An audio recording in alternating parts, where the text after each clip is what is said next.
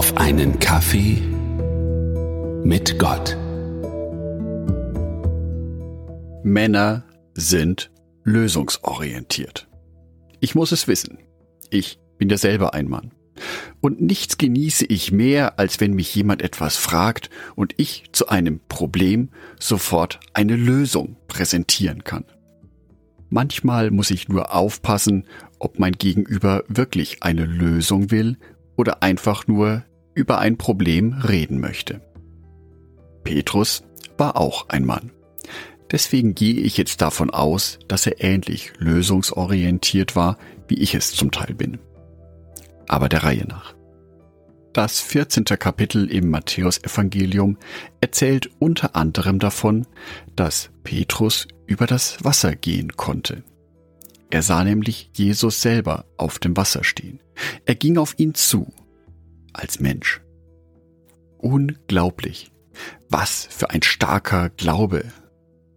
Dieser Glaube wurde aber schnell durch einen starken Wind und hohe Wellen erschüttert, und Petrus drohte unterzugehen.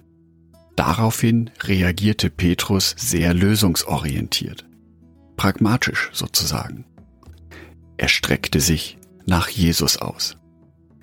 Matthäus Evangelium, Kapitel 14, Vers 30.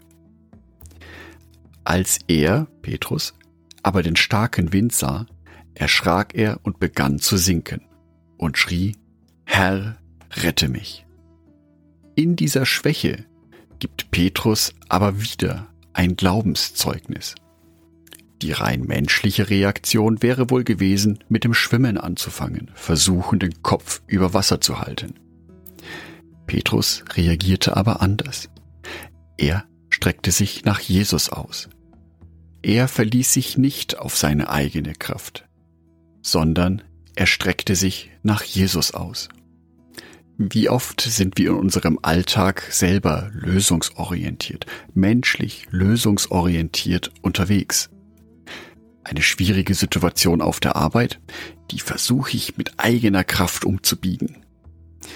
Schwierige Situationen im familiären oder Freundeskreis, was können wir da tun, dass wir da was verbessern können?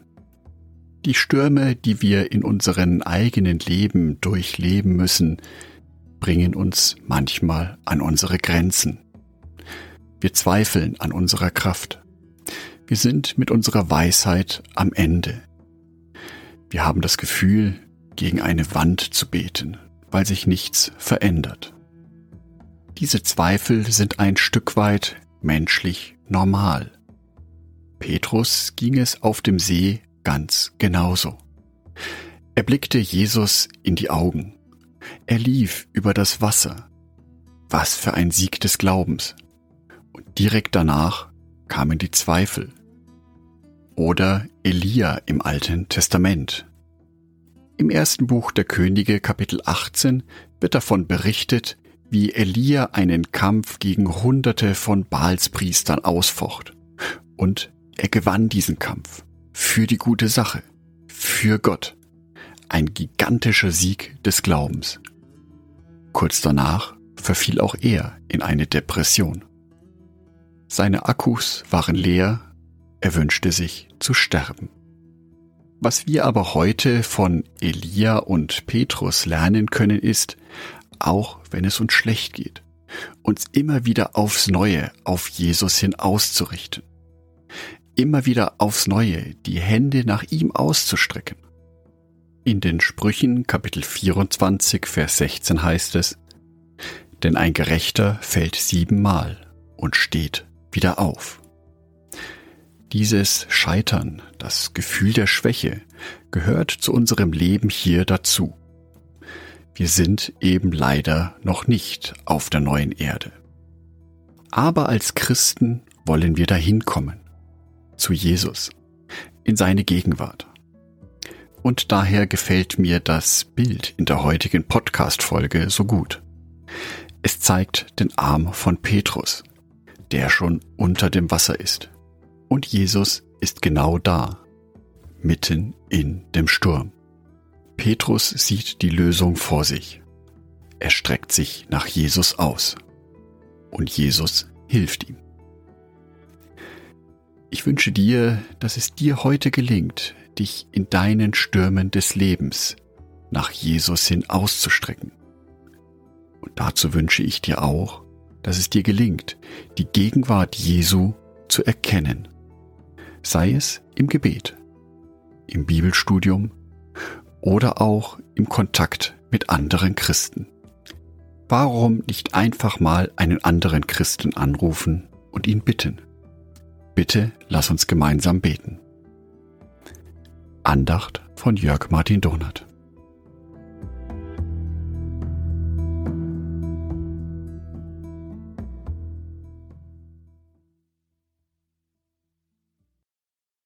Wenn dir auf einen Kaffee mit Gott gefällt, dann klick doch auf Abonnieren und lass mir ein paar Sterne da.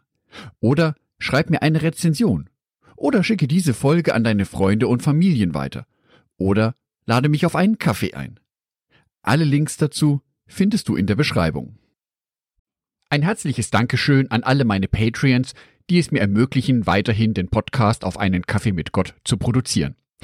Herzlichen Dank an Sonitschka und an Andreas Pfeiffer. Auf Patreon kannst du mich bereits mit einem Euro monatlich unterstützen. Oder du lässt mir ein paar Sterne da.